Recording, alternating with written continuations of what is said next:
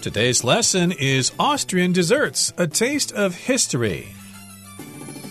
Hi, everybody. My name is Roger. And I'm Mike. And today we're going to continue talking about Austrian desserts. I'm sure lots of different countries around the world have their own kinds of pastries and desserts, but we're focusing specifically on the desserts from Austria because now that we can pretty much travel anywhere we want to and the COVID restrictions are pretty much gone, a lot of people are probably choosing to go to Austria just to try those pastries. Absolutely. Austria is a wonderful place. You can go there and walk waltz up a storm, maybe have some Wiener Schnitzel, which is a classic Austrian meat dish. And then after, you can have one of the desserts that we've talked about, or one of the three that we'll, four, I should say, that we'll be learning about today. The good thing is, yesterday we took care of the apple strudel and the Sachertorte, which is basically a fancy Austrian chocolate cake.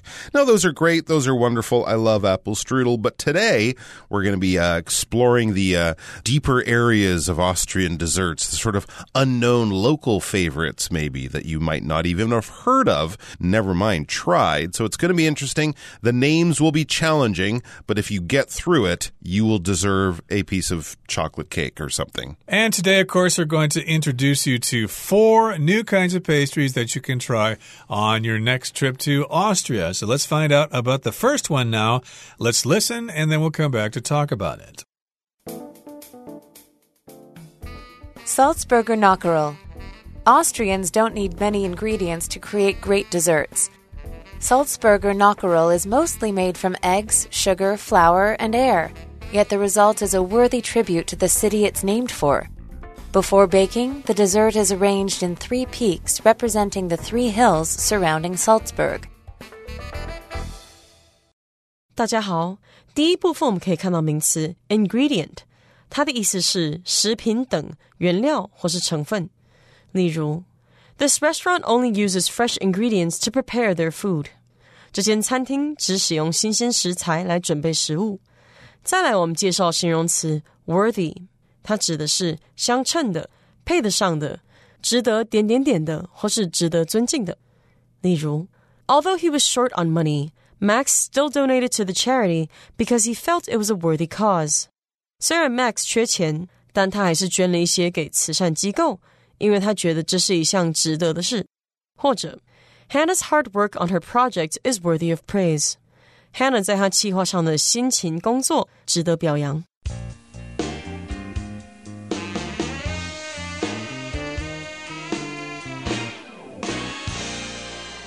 Okay, so the first one here is called Salzburger Nockerl.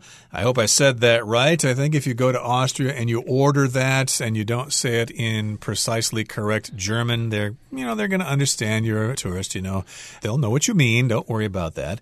And Austrians don't need many ingredients to create great desserts. Now remember, if you need to make something, if you need to make cake or pie or a bowl of beef noodles, you need to have different ingredients, the parts that make up a complete dish. So the ingredients for beef noodles, I suppose, are the noodles, pieces of beef, the broth, salt, other kinds of spices. Those are the ingredients to a good bowl of beef noodles. That's right. And if you buy food in a store, often the ingredients written on the back of the package, and then you can see all the things that went in to make up that food that you are eating. So let's look at the ingredients. It seems that they're going to be pretty simple because, you know, it says they don't need many ingredients. So a few simple ingredients should be able to make you a wonderful Salzburger Nockerl. I can barely say it, never mind make it, is mostly made from eggs, sugar, flour, and air. You can't buy air at the supermarket. I think the air just comes with the kitchen that you're working uh, in. Yeah, air is free. So, oh, yeah. okay. So you yeah. can't make it in space,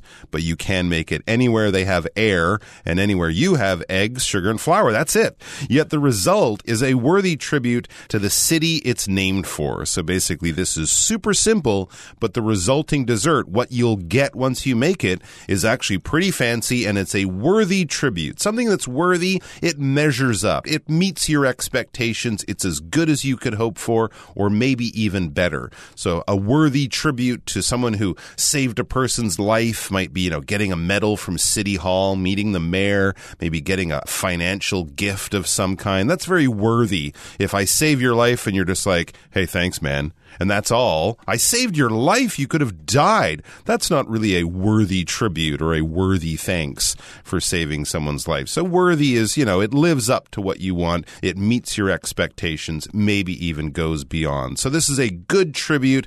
This is something that Salzburg can be proud of, and the dessert can be proud to be paying tribute to the city of Salzburg. That's, of course, a city there in Austria. So how do we make it, or what does it look like? Well, before baking, the dessert is arranged in three peaks representing the three hills surrounding Salzburg. Oh, okay? interesting. So a peak, of course, is a mountain, and it refers specifically to the top of the mountain. So there are three mountains surrounding Salzburg, and so they've got this dessert arranged like three mountains, and they represent the three hills which surround Salzburg. Uh, yeah, it's probably just a, a plate with three humps on it or something like Hmm. That. I guess you get this- the mountains. You get this fluffy egg, sugar, and flour mix and just sort of arrange it in these nice mountains or nice kind of cloudy shapes and then bake it. And there you go. Nice and simple. All right, let's move on to the next one. We're going to look at two desserts in our next section. So let's give a listen to that. And then we'll come back to be very hungry and talk about them. Mozart Kugel. Also from Salzburg, the composer Mozart has several desserts named in his honor, one being the Mozartkugel, a sphere of chocolate filled almond paste coated in nougat and dipped in bitter chocolate. Though many have copied the recipe, only Mozart Mozartkugeln from their home shop in Salzburg may bear the original name.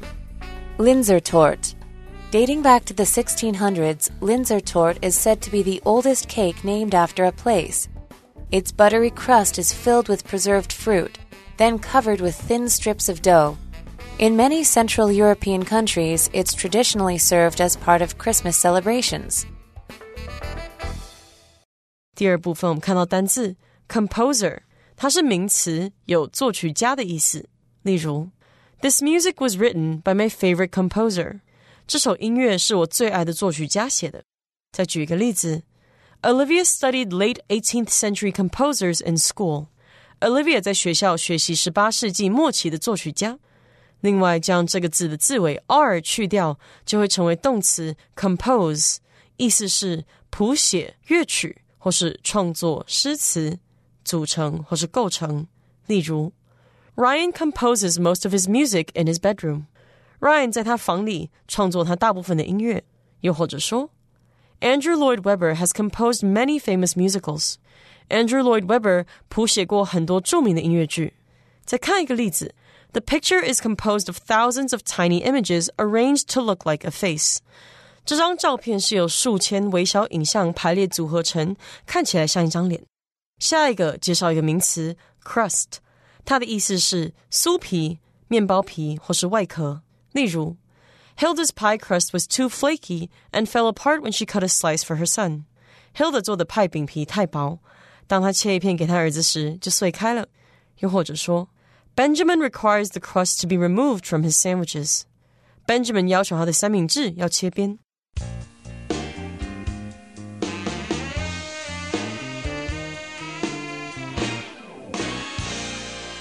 Okay, so far we've talked about one pastry today, the Salzburger Nockerl. Now we're going to talk about Mozart Kugel. Okay, well, I see the word Mozart there, so I, I suppose it does have to do with the great Austrian composer. And also from Salzburg, the composer Mozart has several desserts named in his honor. One being the Mozart Kugel, a sphere of chocolate filled almond paste coated in nougat and dipped in bitter chocolate. This one sounds a little bit more complicated than the Salzburger Nockerl. It seems to have more ingredients, and I suppose it's more complicated to prepare. We're talking about the composer Mozart. Now, a composer, of course, is somebody who composes music. Especially if we're talking about classical music, we can talk about all the great composers like, you know, Haydn and Mozart and Beethoven and Mendelssohn and people like that. Those are all composers.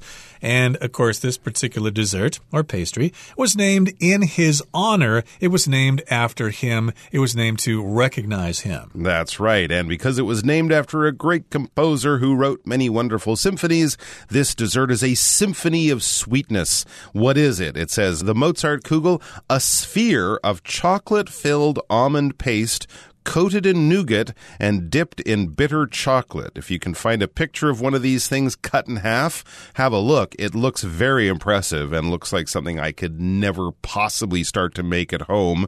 First of all, it's a round chocolate. It's basically the shape of a ball or an egg or something like that because that's the basic shape of a sphere. The earth is a sphere, a ball is a sphere, basketball, baseball, doesn't matter. An orange or an apple is a sphere, basically. It's kind of a round circular shape. It's a circle in three dimensions, is basically what I'm saying. So that's what it's going to look like when we're finished. What is it? It's chocolate filled almond paste. Almond paste is usually crushed almonds with some sugar. It's often also called marzipan, M A R Z I P A N. Very commonly used in making cakes and things like that, gives you a sweet, nutty taste. And then it's coated in nougat and dipped in bitter chocolate. Here we are with his word nougat. Nougat is another thing that we often put in candies and desserts and things like that. What exactly is nougat? It's kind of like just a lot of sugar boiled down until it becomes very thick and you can, you know, warm it up and shape it into things. Then it cools, it becomes chewy. They sell nougat by the roadside. I think down in Hualien, you'll often find this white candy with nuts inside, and or they might cover it with chocolate. And many uh, sort of chewy chocolate bars, the chewy part of the chocolate bar will be the nougat. So again, something a lot of people like, but it does have a tendency to get stuck in your teeth if you enjoy eating nougat. Be careful with your dentures. And anyways, then you dip the final thing in bitter chocolate. So that might be more like dark chocolate, not as sweet, but with the balance of the sweet almond paste, the marzipan, could be absolutely delicious. But yes, it does look like something you'd probably want to buy in a store and not try to make at home. It might be challenging to try to make it yourself, but again, it does contain all these different ingredients almond paste, chocolate, nougat, and bitter chocolate on the outside. Though many have copied the recipe, only Mozart Kugeln from their home shop in Salzburg may bear the original name. Oh, interesting. Yeah, all right. Well, I think it might be like the original store in Macau that sells those egg tarts. Everyone else sells them, but that's the place where they really came from. So if you hmm. want to try the authentic one, make the special trip. Let's move on to another dessert that's named after, I think, another place in Austria, actually, here. The Linzer Tort. All right. We have tort here. We also had the Sacher tort yesterday. A tort is kind of like a tart. It's like a pie, basically. It's a similar type of shape, but maybe without fruit in it or something. Linzer tort. So it says dating back to the 1600s, again, a very long history to this particular dessert. Linzer tort is said to be the oldest cake named after a place. Well, that's interesting because we do have a lot of cakes named after places. Of course, we've already seen a few here. Black Forest cake is named after the Black Forest there in Germany. That's another example. So this is one of the oldest cakes or the oldest cake named after a place that carries the name of the city, the place, the region that it was invented in. In this case, way back in the 1600s. Now, what exactly is a Linzer tort? We know it's from Linz. That's about the only thing we know. And uh, its buttery crust is filled with preserved fruit, then covered with thin strips of dough. So that's how it's made, and those are the ingredients here. Again, we've got a crust, which is kind of the crunchy outside of something. If you have a piece of pie, the part that's kind of hard on top and bottom is the crust. Or bread, of course, has crust as well. Some people don't like to eat the crust of bread and they cut them off. In this particular case, it's a buttery crust and it's got preserved fruit inside. That's fruit that has been aged in jars for a while. It's been preserved, mixing other ingredients in there. So that's going to have a special taste. And then you've got these thin strips of dough. And then I suppose after they put on those thin strips of dough, they bake it in hmm. an oven. That's right. It gives it a beautiful, attractive appearance on the top, kind of like a basket or something like that, a lattice work of these thin strips of dough, and you can see the jam or the preserved fruit through the little gap. So it makes it very attractive, very, very photogenic. It says in many Central European countries, it's traditionally served as part of Christmas celebrations. Yeah, of course, there are always desserts that are kind of associated a little more closely with certain holidays. I think pumpkin pie and Thanksgiving is the classic example from North America. So if you go to a traditional German uh, Christmas, you might expect to see a Linzer tort there towards the end of the meal as part of your Christmas celebration, your Christmas dessert. Sounds good, but I think I'd be happy to eat it at any time of year because I'm kind of of a sucker for a nice fruit pie, and that looks like a good Linzer tort. All right, let's have a look at our last dessert in our last section. Then we'll come back to talk about Kaiserschmarrn. Kaiserschmarrn. This scrambled pancake's name translates to Emperor's Mess. Stories say it was meant as a light dessert for the Emperor's wife, but when she declared it too heavy, the Emperor said, Let's see what mess the chef has cooked up, and he devoured it with great approval. Order one at an Austrian cafe, and you'll be eating like a king. 最后第三部分，我们看到动词 scramble，它的意思是翻炒，像是翻炒蛋或是争夺。在课文中，scrambled 为过去分词做形容词用，表示翻炒的。举例来说，A plate of scrambled eggs and a slice of toast with peanut butter on it is my favorite。 一盘炒蛋和一片涂有花生酱的吐司是我的最爱。又或者说，Michael scrambled the eggs with mushrooms and onions。Michael 把蘑菇和洋葱跟蛋一起炒起来。再举一个例子，Fans of the band scramble to get tickets to their concert。该乐团的歌迷争抢他们的演唱会门票。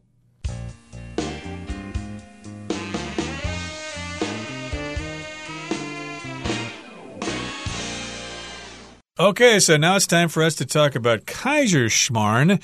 This scrambled pancake's name translates to Emperor's Mess.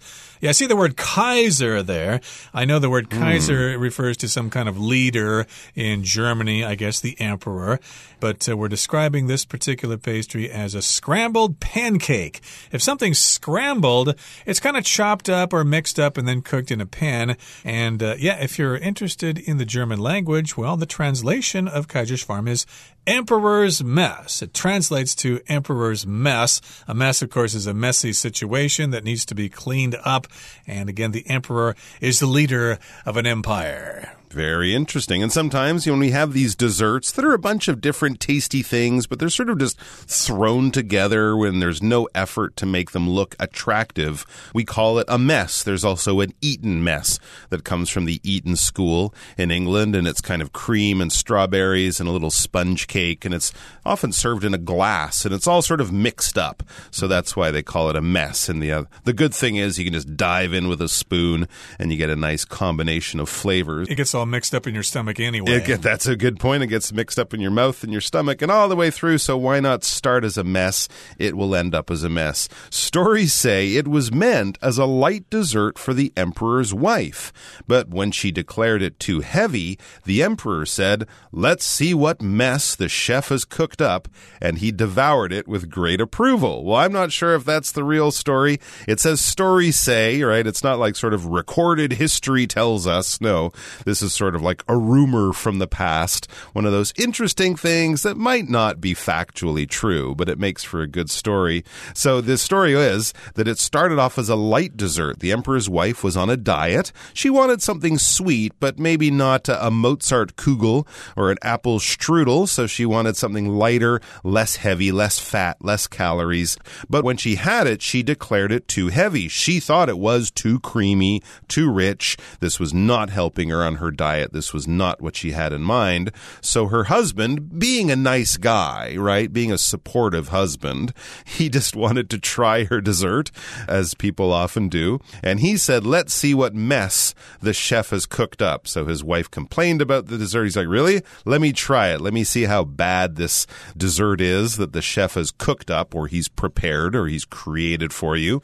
And then when he ate it, he devoured it with great approval. When you devour something, you eat something probably very quickly and you eat everything. You're probably quite hungry or the food is so delicious you can't stop yourself. It's almost like you're picking up the plate and licking it after you're finished. You ate every single little bite. So he enjoyed it very much. His wife might have thought it too heavy, but the emperor seemed to think it was just right although it was a bit of a mess. And if you go to Austria, you can go to an Austrian cafe and order one, and you'll be eating like a king. It will be part of a meal fit for a king. Eating like a Kaiser. Uh, like a Kaiser. Nice. Yes, indeed. He's not a king, he's a Kaiser or emperor. so there you have it. Sampling of some of the desserts available in Austria. I'm sure there are hundreds more, but indeed, if you go to Austria, enjoy yourself and knock yourself out. Don't worry about your diet. You're on vacation anyway. Okay, that brings us to the end of our discussion for today. Let's listen now to Hanny.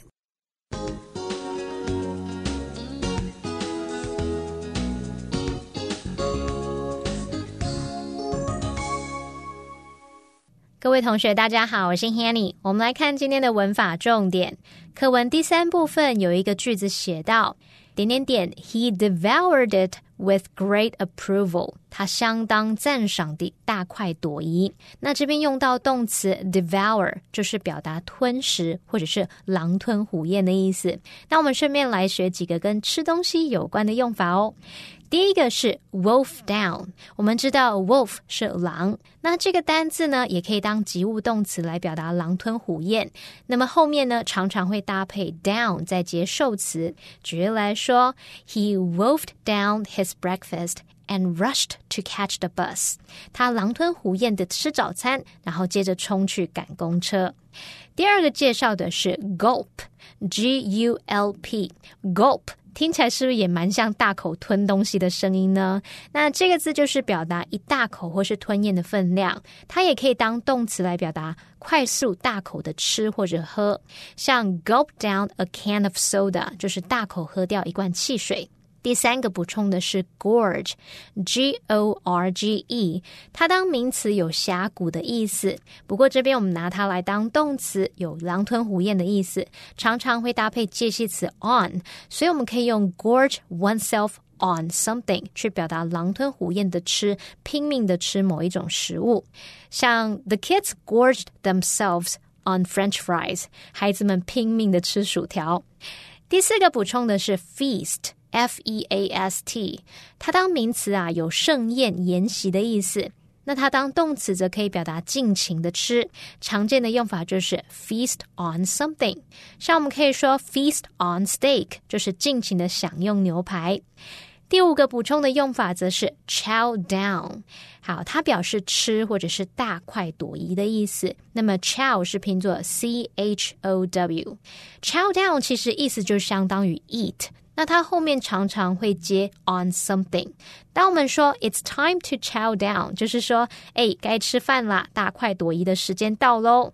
好，第六个要补充的是 munch，它可以表达大口吃、用力咀嚼，尤其是吃到会发出声音的那一种。那我们常常用 munch on something 去表达，像 munch on popcorn 就是表达大口吃爆米花，吃到就啊啊啊卡吱卡吱的那种声音哦。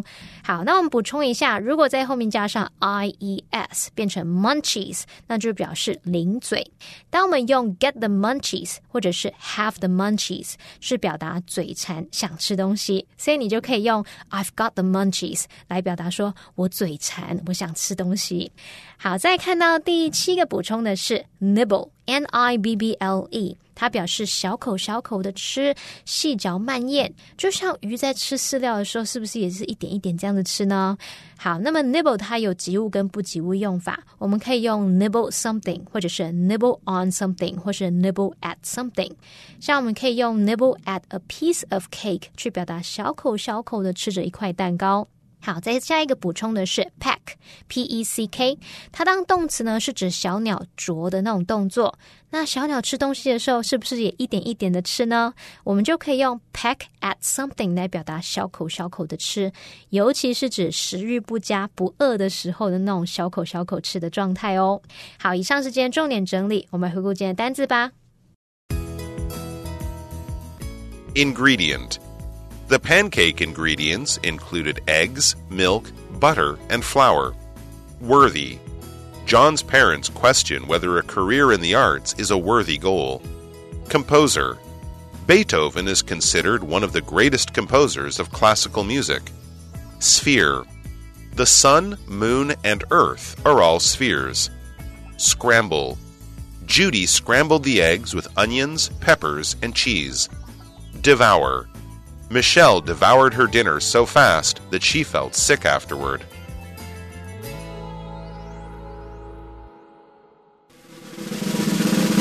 Discussion starter starts now. Okay, here's our discussion starter for today. The question is Which of the Austrian desserts mentioned in the article would you most like to try and why? For me, the answer is simple. I'd most like to try the Kaiserschmarrn, since saying the word Kaiserschmarrn is kind of fun. And I think I'd like to sit down at a beautiful cafe in uh, Vienna and say, Ein Kaiserschmarrn, bitte. I just think that would be fun. It would make me feel good. Be more fun to actually order it than to actually eat it. Possibly. But for me, I think I'd prefer the Sacher tort, mainly because it's got the apricot jam in there. I'm uh, not too familiar with apricot, so I would like to try something that I haven't really tried before, and this sounds kind of cool a mixture of all these different ingredients, including sweet things, and then we've got some jam in there as well. It does sound oh so tasty. Well, that brings us to the end of another edition of our program, and please make sure you join us again next time. From all of us here, I am Mike.